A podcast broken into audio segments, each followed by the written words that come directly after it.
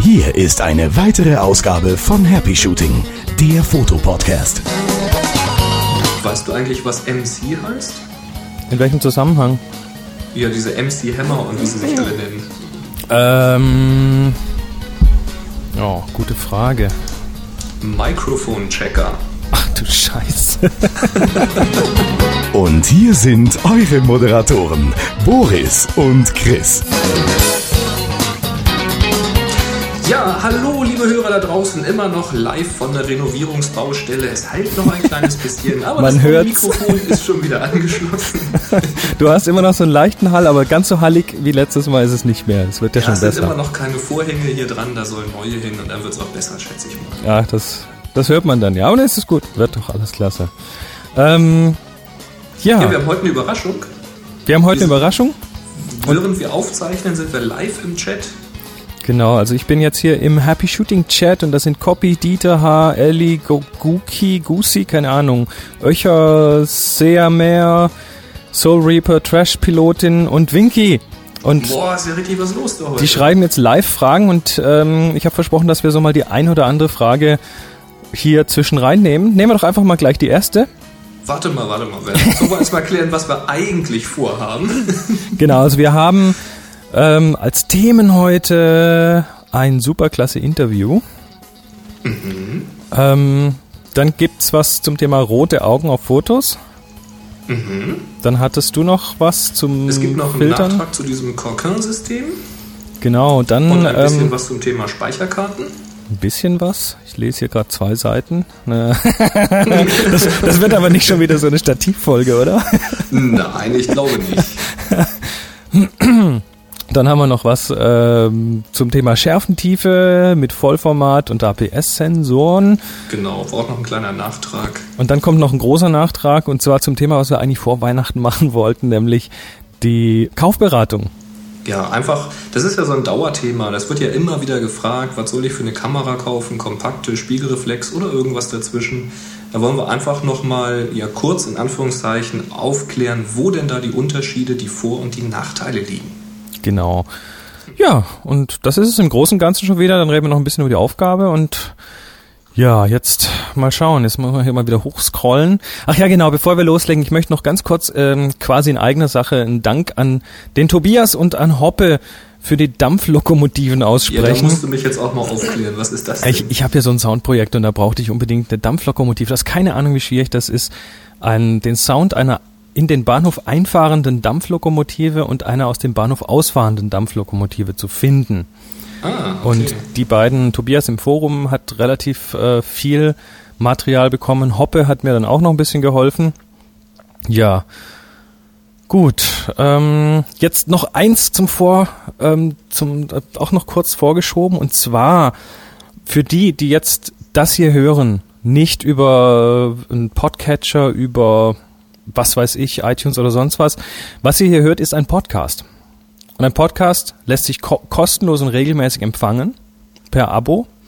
Und mehr Informationen dazu gibt's auf www.happyshooting.de. Also ihr könnt das, wenn ihr das jetzt irgendwo im Web hört, auch ganz einfach automatisch jedes Mal, wenn eine neue Folge rauskommt, auf euren Rechner holen. Genau. Da muss man nicht immer selber gucken, ob was Neues da ist, sondern es ist dann einfach da, wenn was Neues kommt. Genau. So, und Sehr jetzt, praktisch. jetzt nehmen wir gleich mal die erste Frage.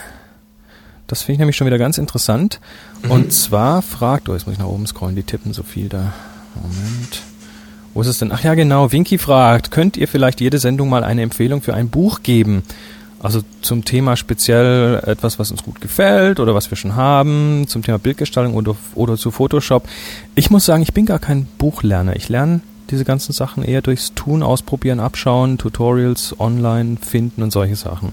Da Also- kann ich auch leider nicht weiterhelfen, weil ich glaube, ich habe kein einziges Buch zu diesem Thema. Ja, ich Außer jetzt das normale Anleitungsbuch zu der Software und Ja. natürlich jetzt, was wir haben, äh, hier dieses äh, Close-Up-Shooting-Buch und das ähm, Low-Budget-Shooting-Buch. Die Genau. fand ich Also, eigentlich beide ganz interessant. Ja, aber ich, ich lerne wirklich viel mehr dadurch, dass ich es wirklich tue, dass ich rausgehe, dass ich fotografiere, dass ich Fehler mache vor allem und dann aus diesen Fehlern auch lerne.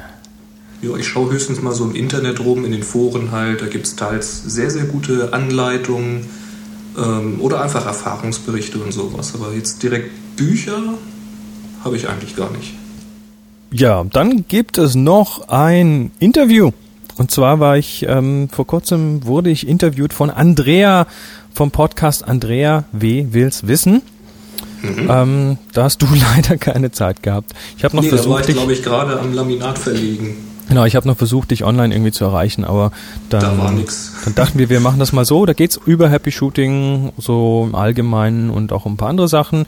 Und das findet ihr auf andrea.potspot.de. Geht da fleißig hin, die macht manchmal sieben Folgen die Woche, jeden Tag eine. Die Der Frau ist völlig Wahnsinn, verrückt. Ja. Und arbeitet nebenbei auch noch und geht ihren Hobbys nach. Richtig. Tja. Mhm. So, jetzt ähm, haben wir noch eine Mail bekommen. Genau, und zwar zum Thema rote Augen. Da schreibt nämlich der Som. Der schreibt, äh, moin ihr zwei, ich habe eine schöne Erklärung gefunden, warum man auf Fotos manchmal rote Augen hat. Vom, jetzt kommt's, Sendung mit der Maus Videopodcast. Man soll es nicht glauben, aber sowas gibt's und das kann ich absolut empfehlen. Ja, den habe ich auch abonniert. Ja, ja, ich habe ihn noch nicht abonniert. Ich habe mal so in einzelne Folgen reingeguckt, aber ich werde das jetzt, glaube ich, mal nachholen. Also er schreibt hier, da es ähm, sehr gut, wirklich sehr gut veranschaulicht ist, wollte ich es euch nicht vorenthalten. Vielleicht ist ja auch für den einen oder anderen User äh, da draußen was dabei und das ist interessant. Äh, der Link zum Video, ich würde sagen, den lese ich nicht vor, den stellen wir einfach in die Show Notes. Genau, auf happyshooting.de. Ganz genau. Und, und das ist wirklich ja. gut. Ich glaube, da ist, ich habe die sogar schon gesehen, die Folge. Da ist, glaube ich, Christoph, der heißt, der heißt auch so. Ähm, ich weiß der, nicht, wie er heißt, aber unterhält sich da mit seinem Foto, warum er dann rote Augen hat. Ganz Ach nee, genau, das ist der andere. Ah, dessen Namen ich noch nicht genau weiß. Aber das, also so richtig schön. Mit so einer schwarzen Brille irgendwie. Genau. ja, ich, ich bin noch, ich bin noch von der alten Riege. Also Christoph ist der, ist also der, ist, ist, ist der King. Ganz nett gemacht. ist wirklich ja. ganz nett gemacht, ja. So, und jetzt haben wir einen Audiokommentar von Oh je, wie spricht man den Rogier? Kann ich dir leider auch nicht sagen. Und er möge sich vielleicht nochmal melden und sagen, wie man seinen Namen richtig ausspricht. Also Rogier oder Roger, ähm, hören wir mal rein. Ja, hallo Chris, hallo Boris. Hier ein kleiner Hinweis zu eurer letzten Show und zwar beim Coquin-System. Ähm, glaube ich, dass das kleine, äh, das A-System heißt und das große ist das P-System für Professional oder Performance, eins von beiden. Und äh, noch ein kleiner Tipp, die Adapterringe, lasst euch nicht von der Durchsage stören, die Adapterringe, die äh, man möglicherweise auf jedes Objektiv draufschrauben könnte, würden dann stören, wenn ich noch einen Objektiv, äh, Objektivdeckel draufpacken will, weil das dann auch nicht mehr geht. Also von daher ähm, nützt es nicht viel, man schraubt die Dinger eh wieder runter. Alles klar, macht die Arbeit weiter so und viel Spaß noch. Bis dann, tschüss. Ja, so ist das. Und ich habe jetzt auch noch mal ganz genau nachgelesen. Also, das Coquin-System. Also, man, so man schreibt es C-O-K-I-N. Genau, das hat verschiedene ähm, Systeme und zwar das A-System ist tatsächlich das kleinste. Das hat Durchmesser bis maximal 67 mm, also klein in Anführungszeichen, das dürfte für die meisten schon ausreichen. Das P-System ist das größere System, das geht bis 82 mm Durchmesser und das ist das Ding, was ich hier auch habe. Und dann gibt es noch äh, zwei weitere Systeme, das Z Pro, das geht bis 96 mm und das X Pro bis 118 mm. Das ist dann mehr so für Großformat und Videogeschichten und sowas. Ja, so ist das. Und dann hat er noch gesagt, wegen diesem Adapterring, äh, ich hatte ja gesagt, man könnte von Cocker ja einfach diese Adapterringe für jedes seiner Objektive kaufen und dann eben das System einfach draufstecken. Da muss man nicht dauernd hin und her schrauben. Sagt er, ist unpraktisch, weil der Objektivdeckel nicht passt. Da kann ich gleich wieder kontern. Es gibt von Coquin natürlich auch passende Objektivdeckel, die dann auf diesen Adapterring passen. Und es gibt sogar so eine Art Objektivdeckel, der in den Filterhalter hineingeschoben werden kann, ganz innen dran und so halt die Linse da schützt. Also gibt's alles. Das ist einiges, ja. Also ich habe das P-System mit ähm, zwei Adapterringen und zwei verschiedenen Verlaufsfiltern. Und das ist eigentlich alles, was ich da benutze. Also ich benutze es fast nur für die Verlaufsfilter. Mhm. Und dafür ist es ganz gut. Ja, so Richtung Grauverlauf wollte ich da auch mal gucken. Genau. Mal schauen. Ja, super. So ist es. So ist es. Jetzt haben wir wieder eine Hast Frage eine zwischendrin. Frage? Ja klar, die, die Fragen gehen mich verrückt. Was haltet ihr von Stockfotografie, also iStock-Foto, Fotolia und so weiter? Kann man damit Geld verdienen oder steht der Aufwand in keinem Verhältnis zu den Einnahmen? Die Frage kommt von Winky. Ähm, meine persönliche Meinung, ich habe mir das mal angeschaut, also wenn man sehr, sehr ordentlich ist, wenn man seine Bilder wirklich sauber taggt und, und viele Bilder von eben stocktypischen Dingen macht, also Material, was man dann ähm, als Zusatz in Artikeln oder in auf Websites und so, so verwenden kann, kann man damit schon Geld verdienen. Aber die Leute, die das tun, die stecken wirklich sehr viel Zeit rein, so viel ich weiß. Also ich habe das noch nicht probiert. Außerdem bin ich auch, was mein Bilder taggen und Keyword, Key Schlüsselwörter, Keywords vergeben angeht, bin ich einfach überhaupt nicht äh, ordentlich da, genug dafür. Also ich habe selbst auch noch nicht ausprobiert. Ich habe mir mal so ein paar Seiten angeguckt, wo man Fotos verkaufen kann, weil ich mal überlegt hatte, irgendwas in der Richtung zu machen. Aber wenn man so liest im Internet, ist es relativ schwer. Also entweder man hat Glück und hat genau das Motiv getroffen, was die Leute gerade suchen oder was viel gesucht wird und hat ein, ein außergewöhnliches Bild von, von diesem Motiv, dann kann man das sicherlich ein paar Mal verkaufen. Ähm, reich wird man davon nicht, was ich bisher so gehört habe. Ähm, wer es geschafft hat, da, ich sage jetzt mal Zahlen, so 500, 600 Fotos oder sowas hochzuladen und da tatsächlich mal ein paar von zu verkaufen, für den ist das nicht mehr wie ein kleines Taschengeld gewesen. Also ich habe es dann schlussendlich sein gelassen und habe mir überlegt, dann versuche ich lieber irgendwas in Richtung zu machen, ja, Flyer zu verteilen und äh, im Kindergarten mal ein paar Fotos zu machen und solche Geschichten oder auf Märkten sich mal hinzustellen und mal Fotos zu machen, die zu verkaufen. Ich glaube, da kommt unterm Strich mehr bei rum. Tja. Und jetzt noch ganz kurz, bevor du dann das große Thema anreißt, noch eine Jawohl. Frage. Gusi fragt, können wir uns in die Skype-Konferenz mit einschalten? ähm, nee, Das lass das, wir, ich. lass, lassen wir das mal auch, wenn alle auf stumm schalten. Ähm, nee. Ach übrigens, wer auch in diesem Chat teilnehmen möchte, wir linken mal zu einem Thema in unserem Forum von den Show Notes und da wird genau erklärt, wie man da reinkommt. Und das ist eine Mhm. ganz lustige Truppe, also muss ich schon sagen, da geht einiges ab. Also da sind auch tolle Anleitungen drin und wer damit nicht klarkommt, sollte einfach fragen, wie das mit seiner Software geht, die er hat. Dann ist bestimmt irgendein User dabei, der das kennt und weiß, wie das geht. Genau. Ich wusste auch nicht so genau, wie es funktioniert. Ich bin auch nicht so dieser IRC-Typ. Aber ich habe es auch hingekriegt. Ja, so schwer ist das gar nicht. So, und jetzt hast du richtig viel recherchiert wieder zum Thema Jawohl. Speicherkarten. Ich habe da mal ein bisschen was zusammengeschrieben. Ich, ich esse nebenher mal mein Schinkenhörnchen. Du isst wieder was, das war so Ja, klar. klar. Schinkenhörnchen von der Bäckerei Fischer in Tübingen kann ich nur empfehlen. Und das Mm, knuspert wenigstens nicht so laut. mm, lecker. Ja, super, jetzt habe ich Hunger.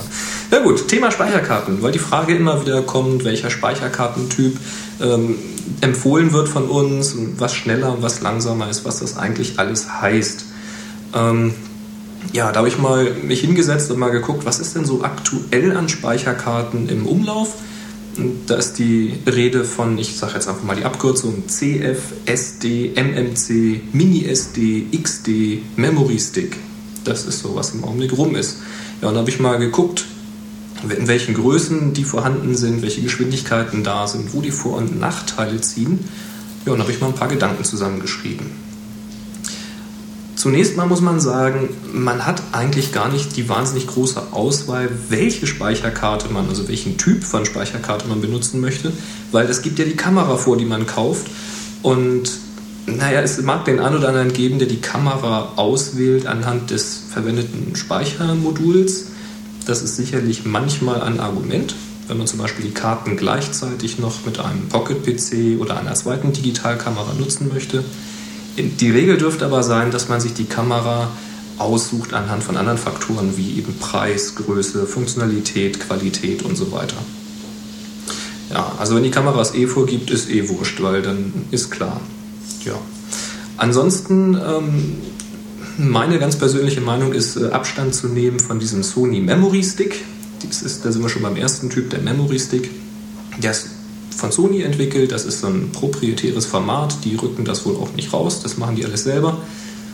Und ist sogar teils zu sich selbst inkompatibel. Da habe ich damals das erste Mal gelacht. Nee, echt? Ja, ja, das hat mal angefangen mit, mit dem einfachen Memory Stick. Der konnte aber schon zu der Zeit, wo er gekommen ist, maximal 128 Megabyte. Das war zwar für die Zeit, wo das rausgekommen ist, schon relativ viel, ähm, aber es gab da zu der Zeit auch schon durchaus größere Karten, aber wie auch immer. Und weil das ja dann ein bisschen wenig Speicher war, haben sie sich dann was ganz Tolles einfallen lassen. Sie haben nämlich einfach zwei 128 MB Chips in einen Stick hineingetan, weil der Stick aber nicht mehr verwalten konnte und auch die Geräte nicht haben sie einen Schalter da dran gemacht, mit dem du umschalten konntest zwischen dem ersten dem zweiten 128 MB. Das ist dann so wie früher die Schallplatte umdrehen, oder? Das ist wie, wie umdrehen. Du musstest den Stick rausziehen, den Schalter umlegen, wieder reinstecken. Das Ding hieß der Memory Stick Select. Ist auch nicht so wahnsinnig weit verbreitet, aber es gibt wohl noch einen Hersteller, äh, der das äh, baut. Weiß ich gar nicht, wie der da die Lizenz gekriegt hat. Ja, haben sich einige sogar schön geredet, so sage ich jetzt mal ganz bösartig, ihr mögt mich eines Besseren belehren, indem sie gesagt haben, ja, dann kann ich ja mit so einem Memory Stick zum Konzert gehen und quasi illegal Fotos machen und wenn dann der Wärter kommt, dann schalte ich schnell um und wenn er auf den Stick kommt, sind da gar keine Bilder drauf. Da habe ich nur gedacht, ja, das mag schon sein, aber in der Regel wird dann ja alles konfisziert und naja, okay. Ja, dann gibt es den Memory Stick Pro, und äh, der ist dann für größere Speichermengen äh, gedacht gewesen, also ab 256 MB aufwärts. Designt ist er bis 32 GB, das ist also theoretisch möglich. Das wird ja noch großspurig angekündigt, 32 GB, gibt es aber nicht zu kaufen. Ähm, was ich gelesen habe, bis 8 GB soll erhältlich sein, da habe ich jetzt nicht gesucht, wo und wie teuer. Ja, dann gibt es einen Memory Stick Duo und zu einem Überfluss auch noch einen Memory Stick Pro Duo, der dann auch bis 8 GB geht. Und es gibt einen äh, Memory Stick Micro, den gibt es bis 2 GB. Wir haben also ein Memory Stick, ein Memory Stick Select, ein Memory Stick Pro, ein Memory Stick Duo, ein Memory Stick Pro Duo und ein Memory Stick Micro. Ja, der Pro ist übrigens nicht zu dem normalen Memory Stick kompatibel, obwohl er die gleiche Größe, die gleiche Bauform hat. Da müsst ihr also darauf achten, wenn ihr ältere Geräte habt, da passt in der Regel der Pro nicht rein. Umgekehrt auch nicht zwingend auch wenn einige Slots da abwärtskompatibel sind. Also vorher erkundigen.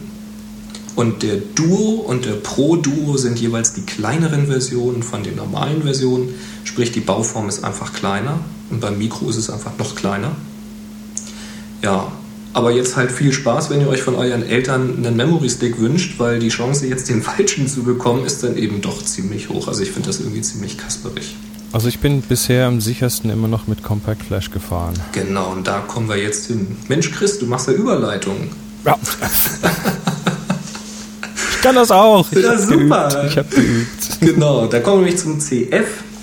CF, das heißt Compact Flash, ist ein ziemlich altes Format, ziemlich altes äh, Flash-Speicherkartenformat, aber unheimlich weit verbreitet. Das ist im Grunde genommen ähm, basiert das noch auf dem IDE-Format, also wer noch die alten Festplatten kennt mit diesem äh, breiten Stecker. Und so eine Kompaktflash-Karte ist im Grunde IDE-kompatibel. Das heißt, es gibt einen einfachen Steckadapter und schon kann ich das Ding an einen alten IDE-Controller als Festplatte anschließen. So kann man zum Beispiel Linux booten. Oder in einem äh, Notebook gibt es diese PCM-CIA oder PC-Card-Adapter. Da gibt es ganz billige, einfache Steckadapter und schon läuft das Ganze.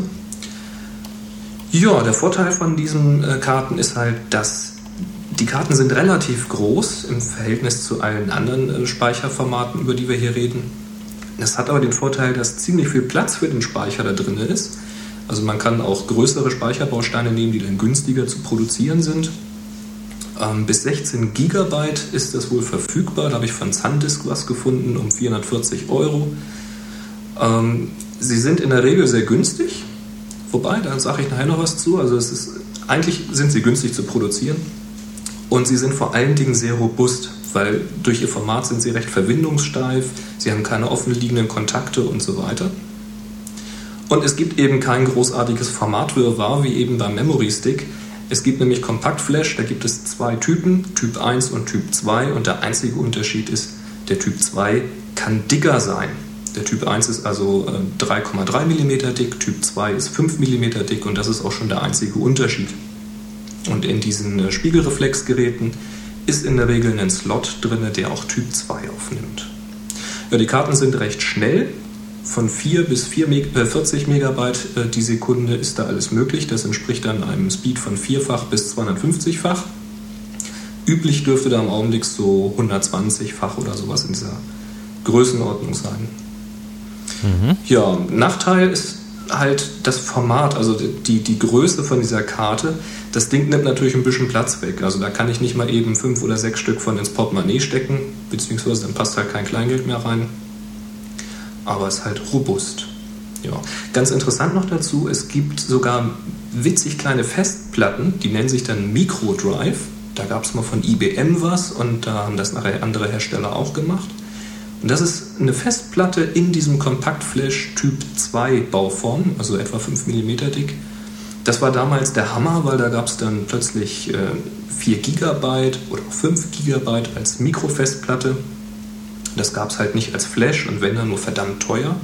Als Platte war das sehr günstig, leider aber relativ langsam und ziemlich stromfressend, passte aber überall rein, wo eben diese Kompaktflash Typ 2 Slots vorhanden waren. Ja, noch Hat ein weiteres halt überholt, ne? Ja, noch ein weiteres Problem, was ich beim Microdrive sehe, ist, dass es halt bewegte Teile sind. Das heißt, wenn dir das ja. runterfällt, dann ist die Chance, dass es kaputt geht, dann zumindest höher als bei einer ist normalen Compact Flash Karte. Das stimmt. Wobei ich hatte so ein Ding auch schon im Pocket PC als Navigationssystem und bin da über wüste Kopfsteinpflasterstraßen gefahren. Das hat gerüttelt und geschüttelt. Das hat ihn nicht gestört. Also das war kein Problem. Aber, es, hat sich, es, hat sich, überholt, weil ich sag mal, die gibt es halt bis 4 oder 5 Gigabyte und inzwischen kriegst du Flash-Speicher mit 8 Gigabyte zu Preisen, die sind günstiger. Also, was soll's. Ja, was ist das nächste Format? Da gibt es ja noch ein paar. Das nächste wäre das SD-Format. Das ist auch sehr, sehr gängig. Das läuft, ähm, ja, das läuft äh, parallel zum Kompaktflash. Das ist also, sind die zwei großen Formate. Ähm, und SD versucht halt massiv das Kompaktflash-Format abzulösen. SD, das heißt eigentlich SD Memory Card und SD, das steht für CQ Digital. Und diesen Namen hat es daher, dass diese SD-Karten einen eigenen Speicherbereich haben, in dem Codes für das Digital Rights Management DRM hinterlegt werden können, um zu verhindern, dass ähm, digitale Inhalte unrechtmäßig abgespielt werden und so weiter. Also die Karte unterstützt das potenziell, dass äh, Daten darauf ausgeliefert und aber auch geschützt werden können. Äh, allein mir ist keine Anwendung bekannt, die das auch wirklich nutzt derzeit. Keine Ahnung. Außerdem ist ein kleiner Schieber dran, mit dem man Daten schützen kann. Also nicht wie beim Memory Stick, um umzuschalten zwischen den Speicherblöcken. Nee, man kann Daten drauf machen und so einen kleinen Clip zur Seite schieben. Und die Slots, wo man dann diese Karte reinsteckt, die erkennen das, dass dieser Schieber umgelegt ist und haben dann keine Speichermöglichkeiten mehr. Ja, und der Vorteil bei diesen Kleinkarten, äh, auch der Speicher wieder, das ist auch ausgelegt bis 32 GB, zumindest in der Theorie. Praktisch sind Karten im Augenblick meines Wissens bis 8 GB verfügbar. Da habe ich von Transcend eine gefunden für 70 Euro, der Hammer. Ich weiß oh, aber nicht, wie schnell die ist. 8 GB für 70 Euro. Ich habe schon fast überlegt, meine zu holen. Aber wie gesagt, ich weiß nicht, wie schnell die ist. Von Hammer habe ich eine gesehen für 190 Euro. Also das sind schon große Unterschiede. Sie sind deutlich kleiner als Kompaktflash. Das ist wirklich ein Vorteil. Also wenn man da ein paar von hat, die passen locker irgendwo ins Portemonnaie mit rein und tragen nicht dick auf. Ja, und SD ist eben gleich SD. Also auch hier gibt es kein Formatwirrwarr. Es gab, gibt kein SD1 und SD2 oder sowas. Passt einfach. Und sie sind auch verdammt schnell. Also es gibt Karten bis 150-fach derzeit. Also da überholen sie, zumindest theoretisch, ähm, die Kompaktflash. Das finde ich ganz nett. Zumindest das, was man so für guten Preis am Markt kaufen kann. Nachteil ist weniger Platz für Speicher. Das heißt, die Karten sind klein. Es muss also hochkomprimierte äh, Speicherchips da rein. Und daher, zumindest in der Theorie, bei großen Speichermengen teurer. Das war früher auch tatsächlich so. Im Augenblick staune ich aber, wie günstig diese Karten werden. Also da wird scheinbar im Augenblick echt auf Masse produziert. Das ist Hammer. Ja, und für manche Hände, für, äh, für manche Hände sind diese Karten schon ein bisschen fummelig. Also wer sehr grobmotorisch ist oder sehr, sehr große Hände hat, der könnte mit SD schon eher Probleme kriegen als mit Kompaktflash. Mhm. Jo. Und dann zum Thema Formatwirrwarr. Es gibt schon noch ein zweites Format inzwischen von SD, nämlich das Mini-SD. Das ist so eine ah. Variation. Das haben die jetzt gemacht für sehr kleine Geräte wie Handys und sowas. Ähm, da ist halt nicht so viel Platz für so einen etwas größeren Slot, wobei ich das eigentlich albern finde, weil eine SD-Karte ist nun wirklich nicht groß. Und jetzt gibt es halt eine Mini-SD, das ist irgendwie nur noch so ein, so ein Bröckchen von der SD-Karte. Bisschen fummelig. Ziemlich fummelig, finde ich. Und ich finde es Ja. halt auch irgendwie nicht toll, weil der Anschluss ist mechanisch wieder ein bisschen anders. Du kannst also keine SD unbedingt reinstecken und so. Naja, ist aber nur, ähm, was habe ich aufgeschrieben hier, nachgelesen, 11 mal 15 Millimeter in der Fläche und nur 0,7 Millimeter dick. Also aufpassen, ne? nicht einatmen, keine kleinen Kinder in die Nähe lassen. Nicht inhalieren. Ja, also ich weiß nicht, wenn du das länger auf die Hand legst, dann diffundiert das, glaube ich, irgendwie durch die Haut oder so. Keine Ahnung. Ja, ist verfügbar bis 2 GB, also ganz nett so für Handys. Ja. Und nur der, der Vollständigkeit halber noch soll erwähnt sein, MMC, Multimedia Card, das ist der Vorläufer von der SD-Card. Das gab es also, da gab es SD noch gar nicht, da gab es diese Multimedia Card als schöne kleine, kompakte Karte. Ist aber relativ langsam, die hat glaube ich nur ähm, eine, eine, eine ein, ein Bus, hier so ein Pin für den Datenverkehr, es läuft nicht parallel, sondern seriell, relativ wenig Speicher drauf. Man versucht es im Augenblick wieder zum neuen Leben zu erwecken, indem man da parallel äh, Busse anlegt zur schnelleren Datenübertragung, aber ich sag mal, dann kann ich auch gleich zur SD greifen. Äh, sehen übrigens auch ziemlich ähnlich aus, sind glaube ich auch steckkompatibel. Und dann gibt es noch die XD, das ist wieder so eine Neuentwicklung, wie habe ich geschrieben, mit recht geringer Marktdurchdringung und großspurigen Ankündigungen. Als das auf den Markt gekommen ist, da haben sie gesagt, oh, was nicht alles möglich ist und so weiter. Winzige Karte und so. War da zu der Zeit auch die kleinste Karte, die es gibt.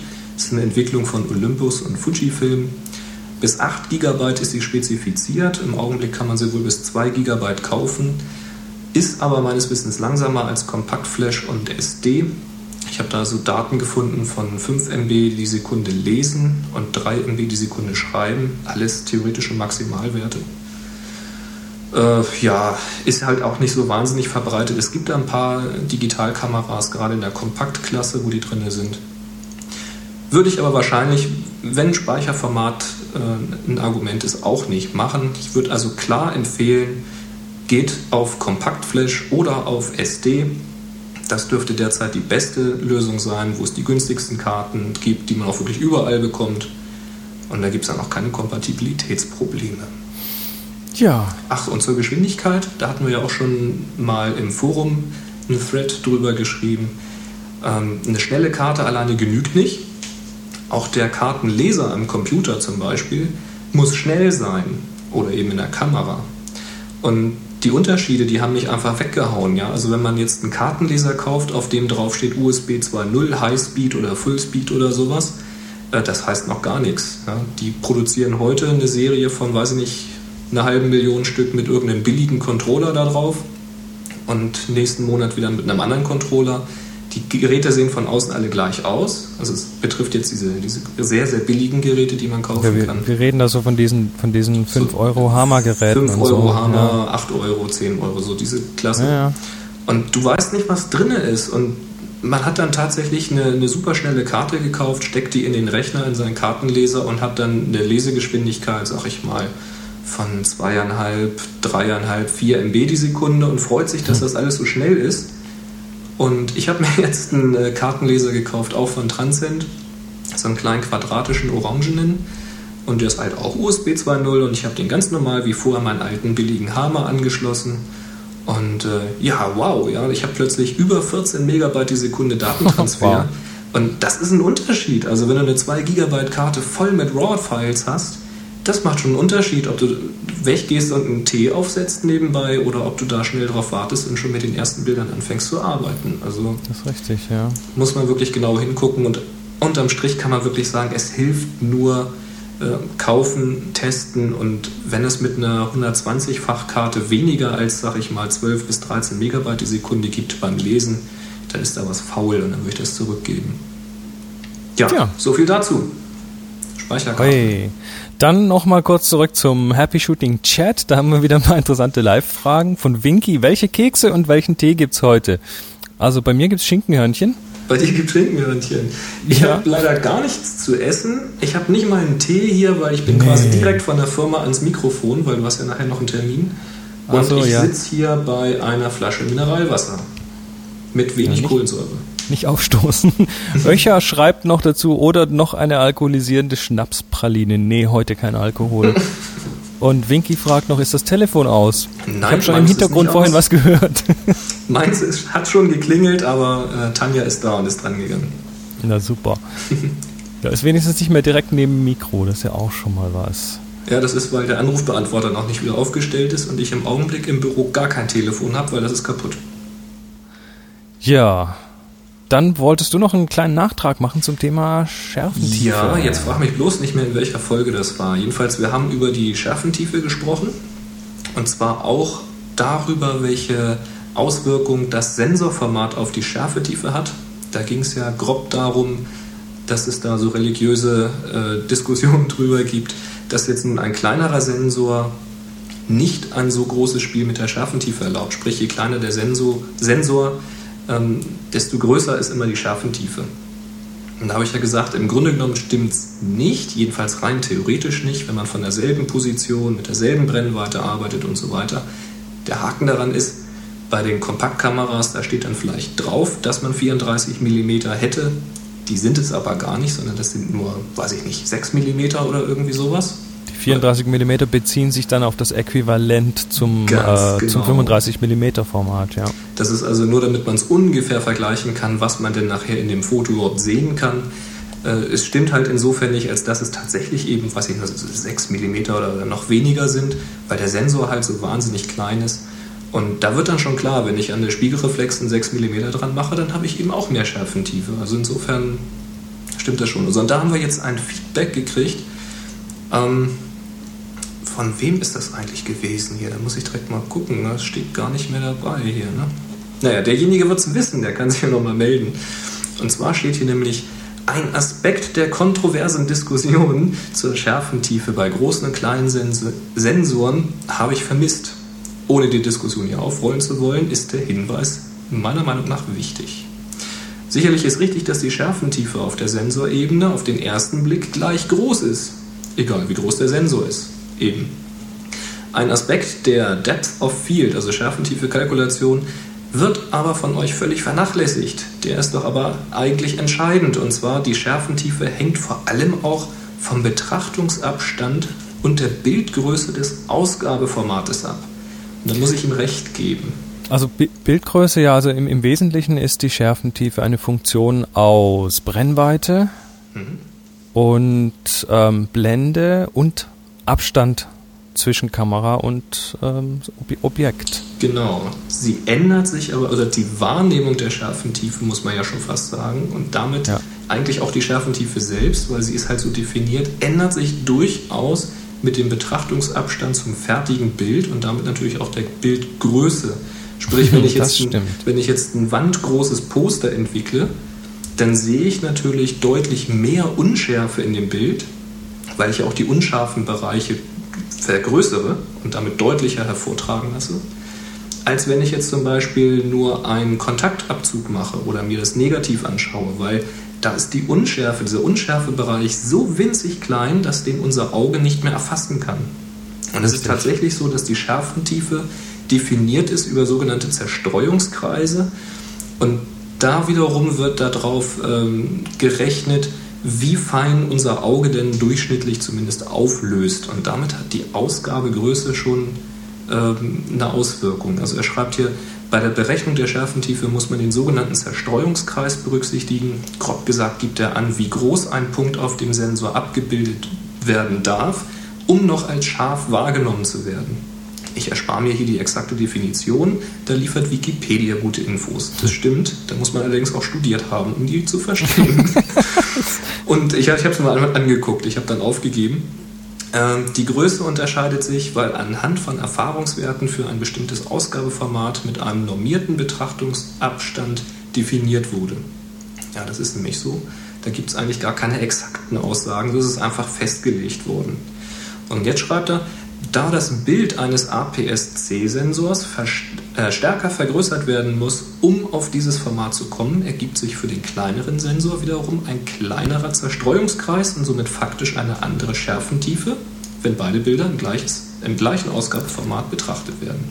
Ui, kompliziert. Und so weiter und so weiter. Also er sagt auch irgendwann, er ist dann irgendwann mal endgültig ausgestiegen. Ähm, also Fakt ist einfach, äh, je größer der Sensor ist, desto mehr kann man mit der Schärfentiefe spielen. Punkt. Ja. Lassen wir es einfach. Wer es genau lesen will, Wikipedia einfach mal nach Depth of Field oder nach Schärfentiefe suchen oder nach Zerstreuungskreis suchen. Da gibt es dann auch genau die Formeln und äh, Skizzenzeichnungen, alles Mögliche. Also le letztendlich fände ich es dann doch besser, wenn man einfach rausgeht, fotografiert und Erfahrung sammelt und So lernt und einfach lernt, wie man mit diesem, ähm, wie man diese Schärfentiefe mit welchem Objektiv handhaben kann. Ja. Also da gibt es einiges. Aber er hat auf alle Fälle recht. Also da wir es schon erwähnt haben und schon auf die unterschiedlichen Ja, ja. Sensorgrößen eingegangen sind, soll das auch nicht unerwähnt bleiben. Das schreibt er noch kurz als PS dazu. Also dieser Zerstreuungskreis auf Englisch heißt der Circle of Confusion Mhm. und das wird definiert mit a group of photographers sitting around trying to understand depth of field. Das Eine passt. Gruppe von Fotografen, die rumsitzen und, und versuchen Schärfentiefe zu verstehen. Ja, das passt natürlich richtig gut. Passt gut, ja. So, jetzt ja, haben wir noch eine. Fragen? Ähm, ich habe, ich habe, ich weiß jetzt alles. Ich bin Gut, jetzt hast du voll informiert. Chat? Ja, ich habe noch eine ganz wichtige Frage aus dem Chat. Öcher fragt, wann dürfen wir uns auf das Kaufberatungsthema freuen oder ist es vom Tisch? Fragezeichen. Nee, das kommt jetzt. ja, Ja, super. sollten, wollten wir eigentlich vor Weihnachten machen, hatten dann aber irgendwie nicht mehr die Zeit, dank vieler Adventskalender und ja, einfach irgendwie war alles dann doch ein bisschen hektisch.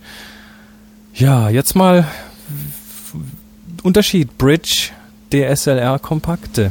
Ja, da gibt es auch eine einsteigende Mail dazu und zwar von unserem Hörer Frank. Der hat uns nämlich eine Mail geschrieben und da schreibt er, ich lese das mal schnell vor, ihr habt gesagt, dass 80% des Bildes der Fotograf macht und nur 20% die Kamera. Ich hätte gern gewusst, wie groß der Unterschied zwischen einer voll, was, zwischen einer Vollkompaktknipse, achso, einer richtigen Kompaktknipse, Canon XS40 zum Beispiel, zu einer Bridgecam Panasonic oder Nikon bis zu einer DSLR Canon Pentax eigentlich ist. Als Beispiel, ich mache einen Ausflug, habe zufällig alle drei verschiedenen Kameras dabei und schieße mit allen dreien dasselbe Motiv. Gibt es nun wirklich deutliche Unterschiede in den drei Bildern und wenn ja, welche? Ich habe mir sagen lassen, dass die DSLR mit Kit-Objektiv, also das mitgelieferte Objektiv, gleichwertig mit der FZ50 ist. Die kenne ich zum Beispiel gar nicht. Das ist von Panasonic Ah, okay. eine. Ja. Vorteil bei der DSL, späterer Kauf anderer Objektive. Ich habe die Frage schon häufiger gestellt und da kommen Antworten wie, sieh doch mal die Testfotos auf der und der Seite. Und die habe ich, die habe ich damit geschossen. Mir gefallen die Nee, meisten. die habe ich aber nicht geschossen, Also er. genau, die hat er nicht geschossen. Mir gefallen auch die meisten. Ähm, und die Bilder sind ja auch ausgesucht. Hat er natürlich recht. Man veröffentlicht natürlich nicht das, was schlecht geworden ist.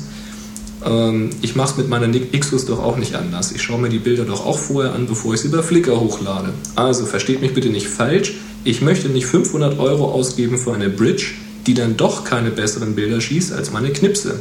Dann noch lieber 300 Euro mehr und deutlich bessere Qualität. Aber wie viel ist viel besser? Tja, das ist eine harte Frage. Extrem weites Thema. Ja.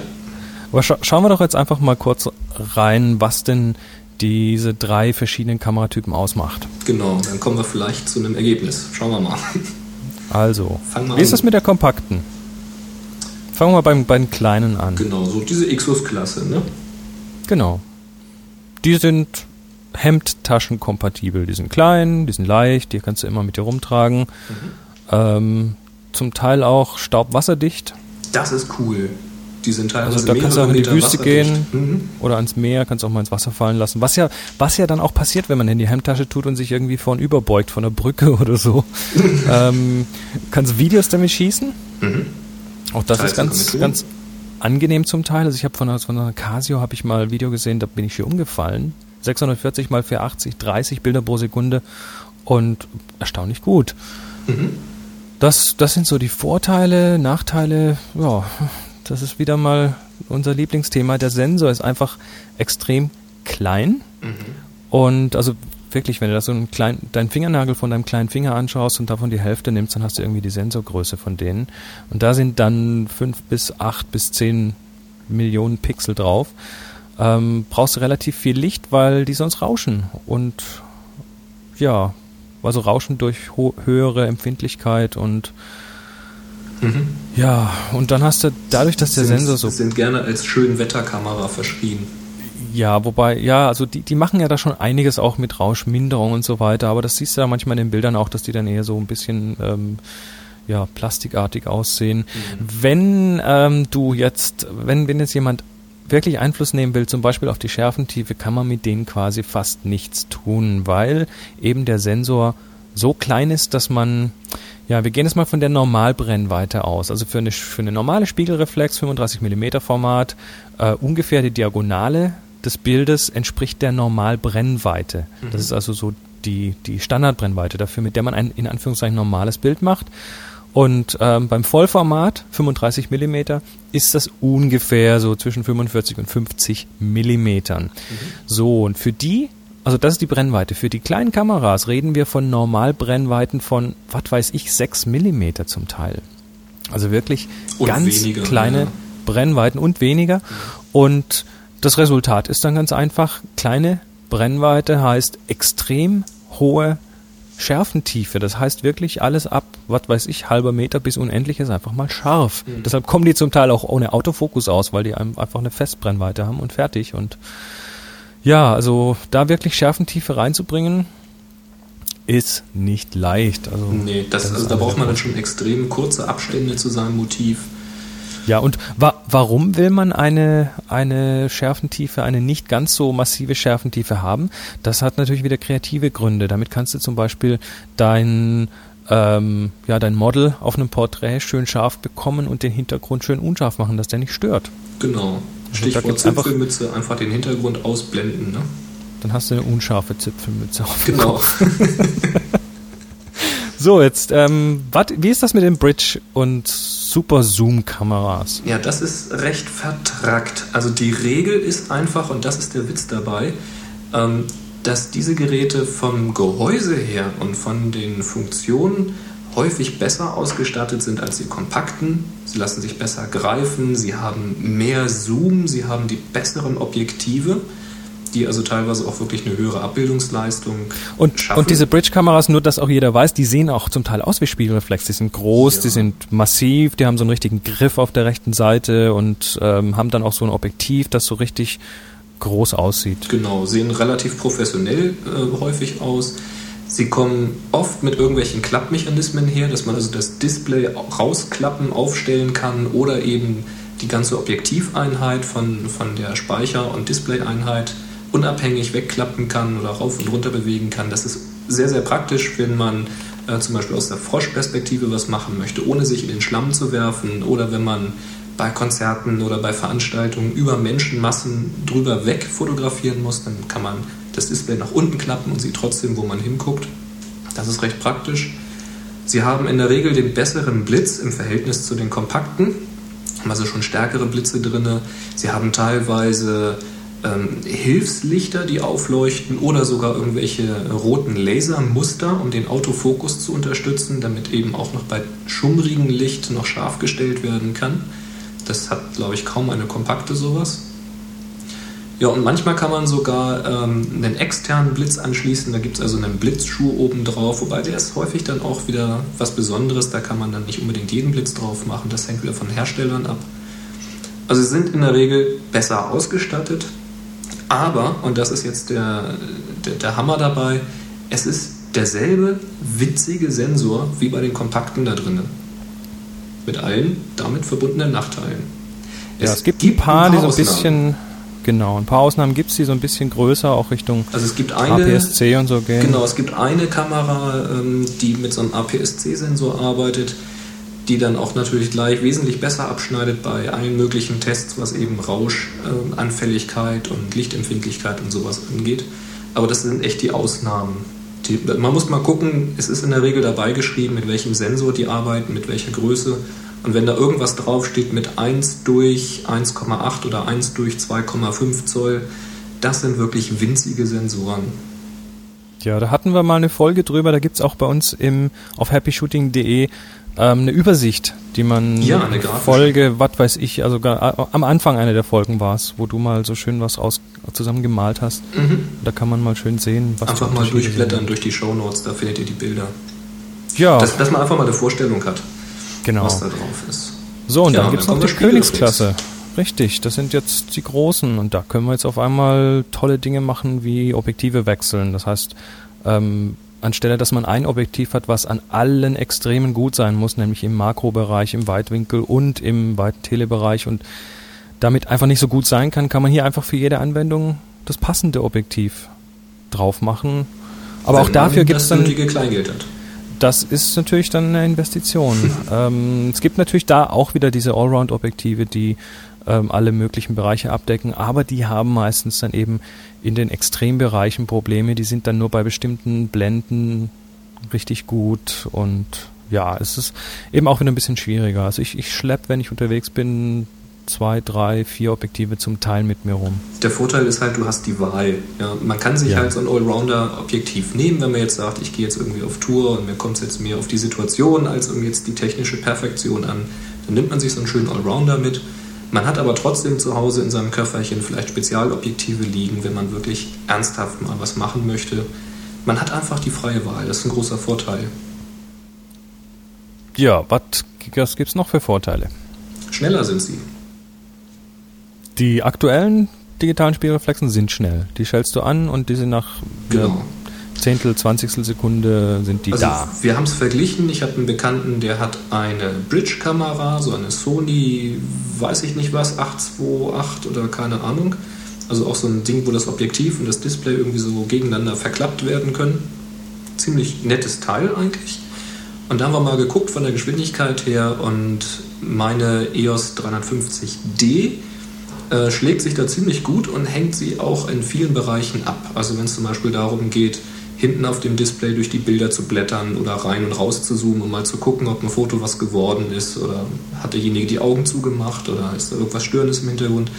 Das geht sehr, sehr schnell im Verhältnis jetzt zu dieser Bridge-Kamera, das einfach der Chip ist einfach schneller. Und auch bei Serienaufnahmen, gerade auch im RAW-Modus, wir haben auch die Karten getauscht, um das auszuschließen, ist die EOS schneller. Also ja. es ist einfach ein schnellerer Chip da drin, der die Bilder schneller verarbeiten kann. Ja, jetzt kommen wir natürlich noch zu dem im, im wahrsten Sinne des Wortes größten Vorteil, nämlich der große Sensor. Und das ist wirklich ein ganz wichtiges Auswahlkriterium, weil ein großer Sensor heißt weniger Bildrauschen, auch wenn man mal äh, mit wenig Licht nur auskommen muss. Da kann man dann mhm. einfacher mal noch die, die Empfindlichkeit auf ISO 800, 1600 zum Teil oder 3200 hochdrehen und kann trotzdem noch Bilder machen, die weniger rauschen als manche kompakte oder Bridge bei ISO 400. Du hast bei Tips from the Top Floor, deinem anderen Podcast, da hast du in den Show Notes ein Bild von so einem Guinness. Mhm. Das ist bei 1600 ISO gemacht. Genau. Hast du das Siehst noch entrauscht oder ist das so? Ich ähm, muss ich jetzt überlegen. Ich glaube, das habe ich nicht mal entrauscht. Ich meine, ich habe es ich hab's runter verkleinert natürlich fürs Web. Ist klar. Das habe ich auf eine Seitenlänge von 900 Pixel runter verkleinert. Und ähm, da ist, da reicht schon das Runterverkleinern. Der, der, der, das Rauschen wird ja mit verkleinert und mhm. dann ist das quasi weg. Ja. Das ist bei der 5D, der hat ja mit den größten Sensor, ne, Vollformatsensor, da ist das Rauschen wahrscheinlich eh nicht besonders aufdringlich gewesen, nehme ich mal an. Ne? Also du, du kannst mit der Kamera auf ISO 3200 fotografieren und äh, hast durchaus noch sehr brauchbare Ergebnisse. Speziell, wenn man es dann später in kleineren Ausgabemedien verwenden möchte. Aber auch wenn man sie druckt, das ist ähm, sehr angenehm damit zu arbeiten, auch bei wenig Licht. Und dann natürlich, was der große Sensor erlaubt, man hat wirklich die Möglichkeit, mit der Schärfentiefe zu arbeiten. Oh ja. Und das kann richtig, richtig Spaß machen. Mhm. Also gerade jetzt auch wieder Vorteil wechselbares Objektiv, wenn man sich dann ein Objektiv gönnt, was relativ lichtstark ist, also die, die Blende sehr weit öffnen kann. Also ich sage jetzt mal Größenordnung 2,8, also f durch 2,8 oder 2,0 oder noch weniger 1,8, 1,4. Das kann richtig, richtig Spaß machen. Sieht man auch bei diesem Foto da von diesem Guinness, was ich gesagt habe. Extrem niedrige Schärfentiefe, aber dadurch wird das Bild, finde ich, sehr, sehr spannend. Sehr also, spannend, sehr stimmungsvoll und ja wie gesagt, man kann damit eben auch einen, einen Hintergrund, der zu aufdringlich ist, einfach ja, wegblenden quasi. Genau. Ja, aber so eine Spiegelreflex, was wir nicht äh, verschweigen, hat auch einige Nachteile. So hast du zum Beispiel im Gegensatz zur kompakten und zur Bridge kein Live-Bild hinten auf dem Display. Es gibt nur eine Ausnahme, eine Kamera, die das macht. Ähm, aber die Regel ist erstmal, man hat es nicht. Das heißt, man hat wirklich den optischen Sucher.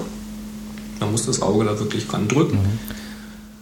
Wobei die, die, also es gibt ja auch die Diskussion, ist das wirklich ein Nachteil oder ein Vorteil? Ich, ich mag das sehr gerne durch den Sucher zu schauen, weil da bin ich mehr im Bild drin. Also wenn ich Man das Bild komponiere, ähm, mhm. konzentriere ich mich viel besser auf das Bild, als wenn ich da hinten noch ähm, alles Mögliche sehe. Und du siehst natürlich im Sucher mehr, als du auf so einem kleinen Display sehen kannst. Der Vorteil bei dem Live-Bild ist halt, was ich vorhin sagte, wenn du so Extremsituationen hast. Also zum Beispiel willst äh, ein Geschehen auf einer Bühne fotografieren, stehst mitten in der Menschenmasse, musst die Kamera so am ausgestreckten Arm über dich halten und dann hilft so ein Display halt den Ausschnitt zu finden. Ja, oder musst dich auch nicht auf den Bauch legen, wenn du was aus der Froschperspektive machst. Genau. Möchtest. Auf der anderen Seite, wenn man es nicht hat, wird man natürlich auch recht gut darin, seine Kamera und seine Objektive richtig einzuschätzen. Ja. Ne? ich mache das, mach das recht oft. Also ich, ich fotografiere gerade aus Extremperspektiven äh, sehr oft ähm, schlicht und einfach von der ausgestreckten Hand weg, ohne durchzuschauen. Ja. Und mache dann lieber ne? mach dann lieber zwei, drei Bilder mehr und habe dann ähm, auf einem ziemlich sicher den Ausschnitt, den ich möchte. Ich habe zum Beispiel jetzt auf äh, Flickr habe ich, äh, ist mir schon ganz peinlich, das zu sagen, ich habe Katz Katzenbilder gemacht. Nein! Doch! Ich mag ich war, Katzenbilder. Ich war am Wochenende bei Freunden und die haben zwei junge Katzen und dann ja, habe ich da ganz viele Bilder gemacht ähm, auf, auf Augenhöhe der Katzen, also wirklich die, die Kamera auf den Boden gestellt oder gelegt und ganz viele Bilder ohne süße durchzugucken gemacht und süße kleine Kätzchen. Äh, link, linken wir mal aus den Show Notes hin. Oh ja, mach das mal. Ja, ist, ist ja eigentlich schon peinlich, weil Katzen ist das so ein, so ein Klischeebild, aber ähm, da habe ich da habe ich dann an diesem Nachmittag relativ viele Bilder gemacht. Ich glaube 170 Stück und hinterher sind vielleicht 7, 8, 9 ähm, dabei rausgekommen, die ich wirklich guten Gewissens vorzeigen kann. Den Rest, da hüllen wir das, den Vorhang drüber. ähm, aber diese Sachen, die, die, die meisten dieser Bilder sind entstanden, ohne durch den Sucher zu schauen. Mhm. Ja, und jetzt haben wir natürlich noch einen Nachteil bei den Spiegelreflexen. Ähm, Allerdings. Du kannst keine Videos aufnehmen. Kein Video.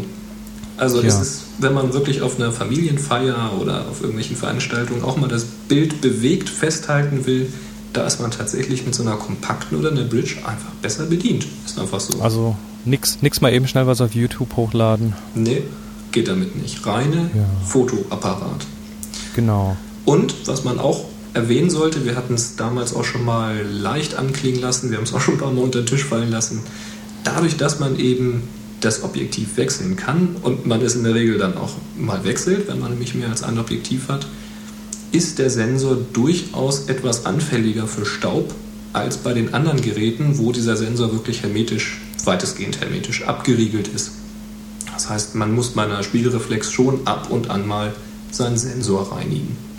Ja. Aber da haben wir uns ja auch schon ausführlich drüber ausgelassen, aber es soll nicht unerwähnt bleiben.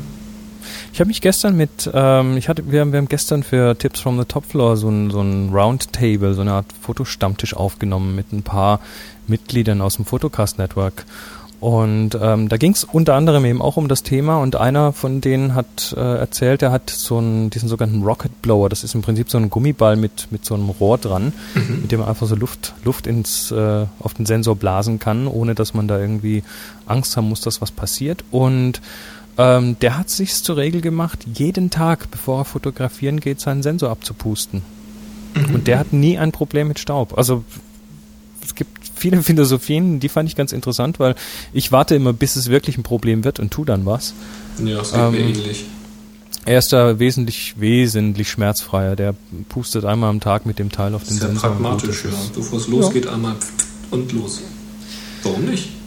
Na gut, jetzt hoffen wir mal, dass ja, wir hier. Zu der Frage, ich weiß nicht, ob wir sie wirklich beantwortet haben. Die Frage, wenn du unterwegs bist äh, beim Spazierengehen, hast alle drei Kameratypen dabei und machst dasselbe Motiv.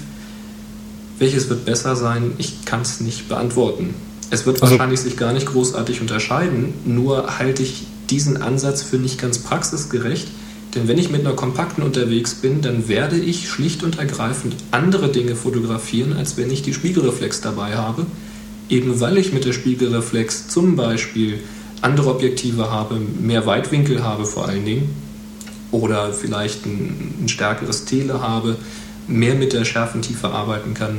Sprich, nehmen wir mal an, man ist zu zweit unterwegs spazieren. So, ne? Du gehst mit deiner Holden los, gehst schön spazieren am Waldrand entlang und jetzt hast du alle drei Kameras dabei, machst ein Foto. Du kannst natürlich mit allen dreien nahezu dasselbe Bild machen. Da wird auch hinterher der Laie im Internet sowieso nicht den Unterschied feststellen können. Glaube ich jedenfalls nicht. Ähm, nur ist es aber so, mit der kompakten hast du deine Holde da drauf und den Wald und das Feld und die Häuser im Hintergrund und alles ist scharf. Mit der Spiegelreflex kannst du aber rangehen und kannst sagen, deine Holde, die ist scharf. Ist sie ja sowieso, aber dann wird sie auch noch scharf abgebildet. Und der Hintergrund, die Felder und so weiter, verschwimmen aber in, ein, in einer romantischen Unschärfe. Du kannst also viel besser ähm, freistellen, du kannst viel mehr an dem Bild arbeiten. Ähm, ja, also mit anderen Worten, man hat zwar dasselbe Motiv, man hat vielleicht auch denselben Bildausschnitt, aber die Bildwirkung, die kann eine ganz, ganz andere sein. Mhm. Ob das dann besser ist oder schlechter ist, technisch bei Sonne draußen werden alle drei gute Fotos machen. Da gehe ich ja. davon aus. Das ist so. Also ich habe mit der kompakten auch in Schottland, bei Sonne gibt es auch in Schottland, äh, ganz, ganz tolle Fotos gemacht von, von Burgen, Schlössern, Ruinen und so weiter. Ganz, ganz klasse Sachen, die habe ich teils bis A4 selber ausgedruckt und an der Wand hängen. Da sieht keiner, dass das mit einer kompakten gemacht ist. Das ist überhaupt kein Problem, das geht. Ähm, es, es, fängt wirklich an, wenn man losgeht, wie ich es neulich auch gemacht hatte auf dem Spaziergang, wenn die Sonne quasi schon untergegangen ist und man möchte dann noch äh, Schattenrisse machen von jetzt diesen kahlen Bäumen gegen diesen blau-roten Sonnenunterganghimmel. Das geht nämlich mit einer Spiegelreflex durchaus noch, mit einem lichtstarken Objektiv, dann auch noch ohne Stativ. Mit einer kompakten wird das schon richtig schwierig bis unmöglich, weil entweder stellt die schlicht nicht mehr scharf oder sie stellt dann den Horizont scharf, aber hm. nicht mehr den Baum. Das wäre jetzt kein Problem wegen der geringen Schärfentiefe, wenn man nicht gerade dicht an dem Baum dran wäre, weil man den schön dominant haben möchte. Dann sieht man nämlich plötzlich doch, dass nicht alles ganz scharf ist. Ähm, ja, oder man kriegt es ohne Verwackeln gar nicht mehr hin, oder das Bild ist hinterher so verrauscht, dass es halt auch nicht mehr schön aussieht. Also das sind, wenn man in Grenzbereiche kommt, dann merkt man wirklich, wo man da die Vorteile hat. Das vielleicht so als Ansatz. Ja, jetzt haben wir das Thema aber dann doch ziemlich erschöpfend behandelt. Ich hoffe, so. wir konnten weiterhelfen. Also wenn jetzt noch spezielle Fragen sind in, in, in bestimmten Bereichen, info at happyshooting.de, dann sammeln wir die Fragen nochmal, rollen das auf. Apropos Fragen, gibt es im Chat noch Fragen? Ähm, muss ich erst mal schauen. Ja, jemand hat. Oh, jetzt muss ich wieder hochscrollen. Die schreiben so viel, meine Güte. Wenn ihr keine Themen habt, Gusi schreibt, wenn ihr keine Themen habt, improvisiert doch mal was über HDRI, Stereofotografie oder Infrarotfilter. Ähm, ja, das steht, glaube ich, sowieso auf der Liste, ne? Steht irgendwann mal auf der Liste, so, so schnell spontan improvisieren äh, tun wir nicht. Oh, aber auch gerade bei den Themen nicht. Äh, eben gerade bei den Themen. Das sind wirklich umfangreiche Themen, die kann man nicht so eben in fünf Minuten abhandeln. Aber wir haben die auf der Liste, wir haben eine ganz schöne große Liste und da wird dann schon was kommen. Ja, nächstes Thema. Ach ja, genau, die Aufgabe. Ähm, wir wollen, äh, so, so, richtig auflösen wollen wir sie wahrscheinlich noch nicht. Ähm, die, die Aufgabe vor vielen Wochen war mal, was tut ihr, um Happy Shooting bekannter zu machen? Jawohl, und da hatten wir euch gebeten, uns, uns Mails zu schicken mit ähm, äh, möglichst noch Be Beweisfotos und da sind ja klasse Sachen gekommen. Ja, das war ähm, der Hammer. Also erstmal vielen, vielen Dank an alle, die da schon mitgemacht haben und was reingeschickt haben. Wahnsinn. Also da sind Leute dabei gewesen, Hammer. Links haben, die haben, Leute haben Links in Foren gesetzt äh, als Empfehlung. Einer, das fand ich auch ganz gut. Einer hat in seine ähm, in seinen Autoresponder für die Abwesenheitsmeldung äh, in seinem Mailsystem äh, noch einen Hinweis gemacht. Ich höre gerade Happy Shooting mit Link und so. ja, das war geil. Ähm, dann hatten wir noch selbst gebastelte Flyer und Kärtchen. Und genau, die irgendwie im Verein dann verteilt wurden. Und T-Shirts. Selbstgedruckte T-Shirts. Die beim Joggen ähm, getragen werden. Ne? Ja. Ich ja. denke, das lassen wir einfach noch ein bisschen weiterlaufen. Genau. Und wir haben uns auch keinen weiter. Gewinn ausgeschrieben. Es geht einfach um den Spaß an der Sache.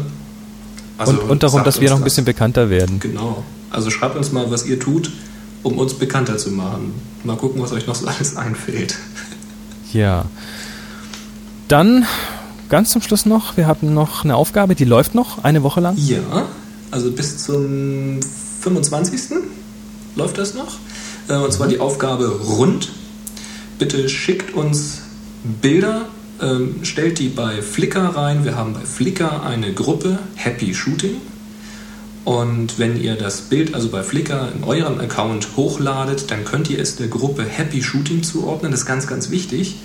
Und ihr könnt dieses Bild und müsst dieses Bild auch mit einem Tag versehen, nämlich mit dem Tag HS Rund. Alles Ein Wort H-S-R-U-N-D. Genau. genau. Äh, das Zuordnen einer Gruppe ist wichtig, weil falls ihr euch gerade neu angemeldet habt bei Flickr, dann kann es nämlich passieren, ihr könnt die zwar taggen und so weiter, das ist alles kein Thema, würde normalerweise auch funktionieren, aber da ihr neu seid, sind diese Bilder noch nicht öffentlich. Das passiert erst nach einer ganzen Weile, wenn ihr schon ein paar Bilder drauf habt und so weiter.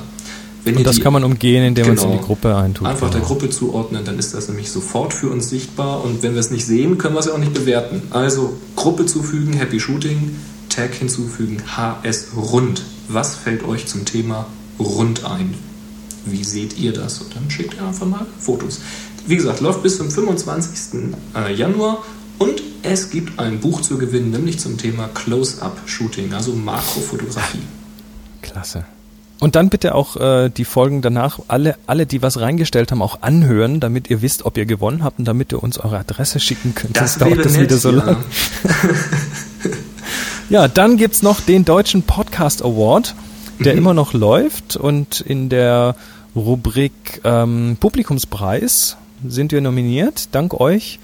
Und da dürft ihr für euren Lieblingspodcast, da sind einige nominiert, also gibt es eine richtig gute Auswahl, ähm, dürft ihr für euren Lieblingspodcast abstimmen und zwar auch regelmäßig. Das heißt, ihr könnt, glaube ich, einmal am Tag ja, dorthin gehen. Man kann jeden Tag eine Stimme abgeben. Also wer jetzt glaubt, man kann nur einmal abstimmen, sofort nochmal draufgehen und nochmal abstimmen. Genau. Geht jeden Tag wieder. Ja.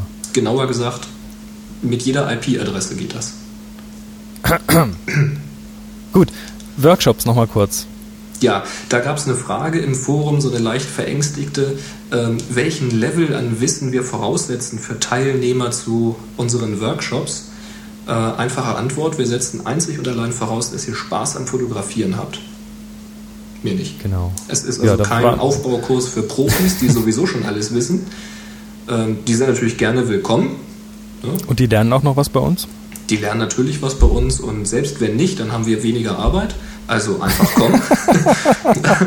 Aber grundsätzlich ist es mal gedacht für ja, ambitionierte Einsteiger ähm, oder eben Fortgeschrittene, ja. die wissen wollen, also, das, was sie da tun, überhaupt der richtige Ansatz ist und so weiter. Es soll ja, ein, ein, interessanter Wissensaustausch werden und ja. Wobei ich sagen muss, ich hatte im September, hatte ich ja unter Tipps from the Top Floor schon mal den ersten Workshop laufen. Da waren auch ein paar ja, die, die könnte man schon durchaus als Profis äh, bezeichnen, auch wenn sie, wenn sie noch einen, einen normalen Job nebenher hatten. Ähm, da kommen welche wieder. Also ist auch wirklich so, dass wirklich alle was davon haben. Ja, das denke ich sowieso. Ich meine, es ist ja auch ähm, für mich als äh, Profi im Bereich Softwareentwicklung durchaus interessant, zu irgendwelchen Treffen zu gehen, um einfach mal zu sehen, wie lösen andere denn ein bestimmtes Problem. Also genau. in jedem Fall. Aber wie gesagt, man sollte keine Hemmung haben, nur weil man jetzt gerade eine Kamera hat und noch gar nicht weiß, wo der Auslöser ist macht nichts. Äh, das zeigen wir euch dann. Ja, dann natürlich wieder der Hinweis auf unser Happy Shooting Forum.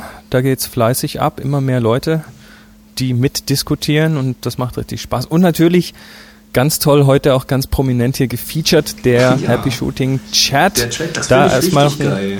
Eins, Moment, jetzt sind eins, zwei, drei, vier, fünf, sechs, sieben, acht, neun, zehn, elf Leute anwesend, wow. die hier alles Mögliche diskutieren. Also schönen Gruß an den Chat. Hallo Jungs und Mädels. Ähm, Ihr seid ist großartig. Der Wahnsinn. Vielen Dank für die tollen Fragen. Das machen wir vielleicht mal wieder so, wenn wir das irgendwie gut hintimen. Also ich fand ich jetzt ganz gut. insofern klasse, weil ich habe schon oft verfolgt, dass über irgendwelche Foren versucht wird, einen Chat aufzubauen und meistens fällt das irgendwann wieder runter. Und dieser Chat, der scheint sich echt zu entwickeln. Also auch im Forum kann ich nur empfehlen, sich mal anzumelden. Da werden jetzt schon die ersten festen Chatabende äh, herausentwickelt äh, und verabredet. nee. Ja, ja. So Chat-Stammtisch. Doch, doch. Da steht dann, Klasse. wollen wir uns nicht dann am Donnerstag quasi nach der Show, irgendwann weiß nicht, um 18 oder 20 Uhr oder sowas verabreden und dann ein bisschen chatten.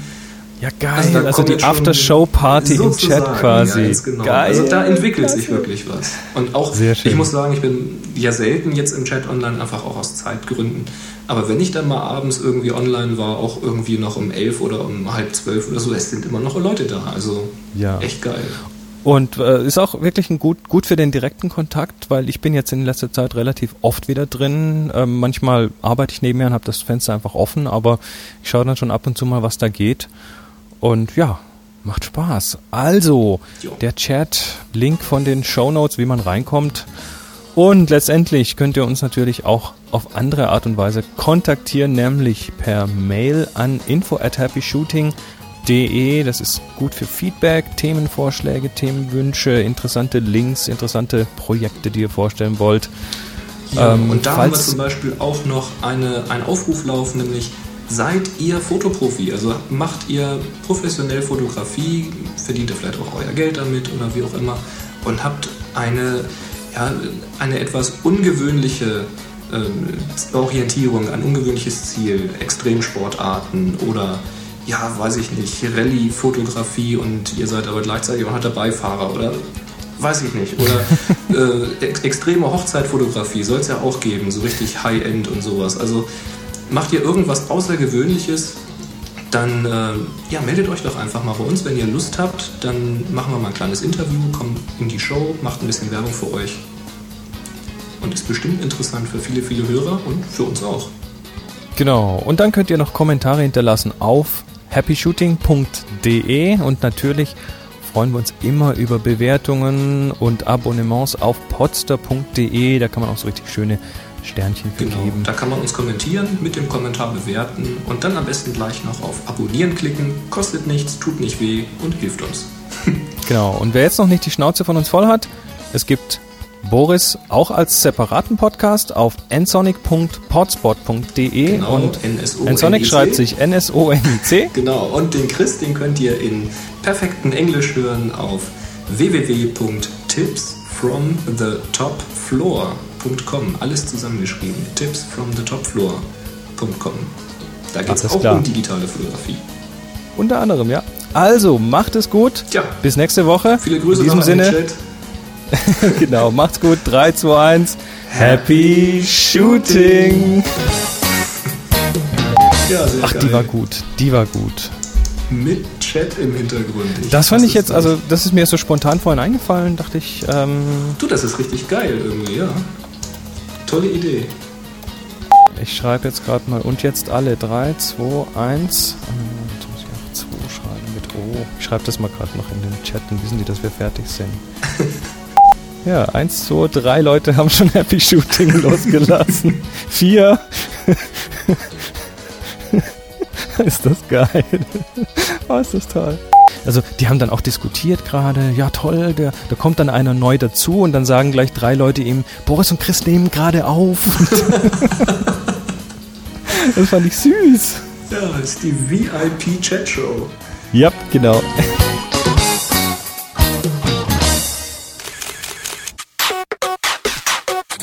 This podcast is part of the Photocast Network. Get more great shows about photography at photocastnetwork.com. photocastnetwork.com